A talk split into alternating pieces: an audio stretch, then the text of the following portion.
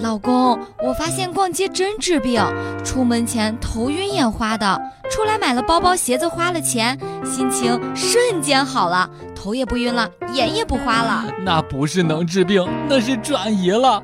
我现在心绞痛。笑不笑由你。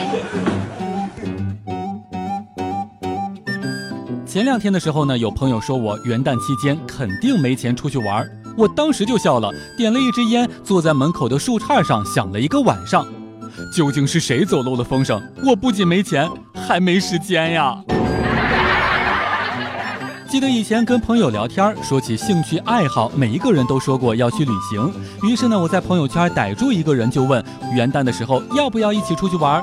问完了一圈，全都不去。问题来了。一个人适合去哪玩？国内国外都行，没有签证。笑不笑由你。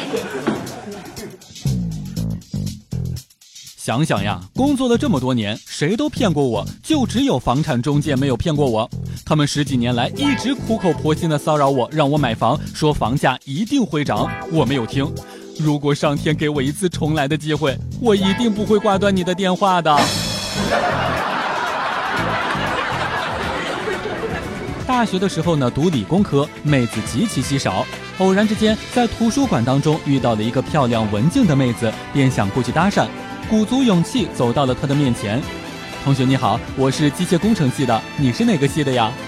妹子对我莞尔一笑，轻启朱唇，我是跟你没关系的。